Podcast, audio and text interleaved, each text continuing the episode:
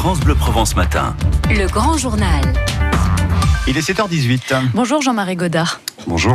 Vous êtes journaliste, auteur du livre euh, Bienvenue aux urgences. On l'évoquait euh, à l'instant. Un récent sondage montre que les, les Provençaux estiment majoritairement que l'hôpital public est en danger. Votre étude vous a notamment mené dans divers services d'urgence et notamment à Marseille. Quelles sont les principales difficultés que vous avez pu rencontrer à la Timone, par exemple? Alors à la Timone, euh, on a en fait les mêmes difficultés qu'ailleurs, c'est-à-dire que c'est un service qui euh, pallie à en fait tous les dysfonctionnements de l'extérieur euh, en termes médical ou social, en termes d'offres de soins, mais aussi euh, toute la précarité. Euh, en fait, tout ce que l'extérieur ne, peut pas ou ne veut plus faire arrive aux urgences, avec la particularité en plus de la Timone que c'est les urgences générales de la Timone, qui est un gros service euh, ont été implantés euh, il y a 4 ou 5 ans. Euh, dans, cette, dans ce grand CHU euh, qui n'avait plus d'urgence générale, qui avait des urgences spécialisées euh, depuis plusieurs décennies. Donc, c'est-à-dire qu'il y avait des services qui n'étaient plus habitués à travailler avec des services d'urgence, qui a généré de tensions supplémentaires. Est-ce que les Marseillais sont aussi bien ou moins bien soignés qu'ailleurs? Non, les Marseillais sont aussi bien soignés qu'ailleurs. Le service public hospitalier est le même pour tout le monde. Euh, ce que moi j'ai trouvé extrêmement intéressant dans tous les, reportages et le temps que j'ai passé aux urgences, et notamment à la Timone, euh, c'est donc que le service est le même pour tout le monde partout en France, mais qu'il y a une incroyable adaptabilité des personnels à la sociologie locale, à la situation locale, médicale ou sociale. Euh, c'est pour ça que je dis que les urgentistes sont un peu les MacGyver de l'hôpital.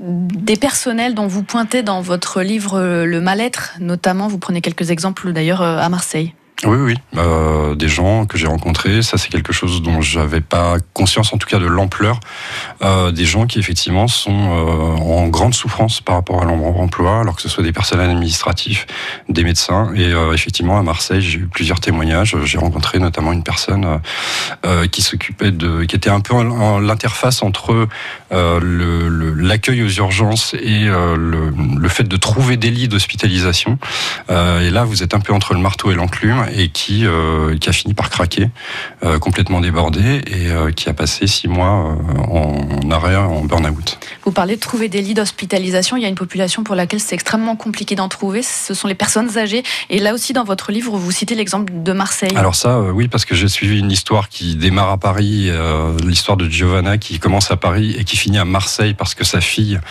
lorsqu'elle est en fin de vie, cette femme qui a 87 ans à l'époque, sa fille l'accueille chez elle à Marseille, la fait redescendre au soleil. Et, euh, et, effectivement, un jour, elle tombe et, euh, et euh, en fait, elle a, elle a encore quelques semaines à vivre et elle se retrouve à la Timone. Et alors, il n'y a pas assez de place en gériatrie parce que justement l'hôpital accueille toutes les personnes âgées à l'extérieur que les EHPAD n'arrivent pas à soigner parce que c'est sous-médicalisé.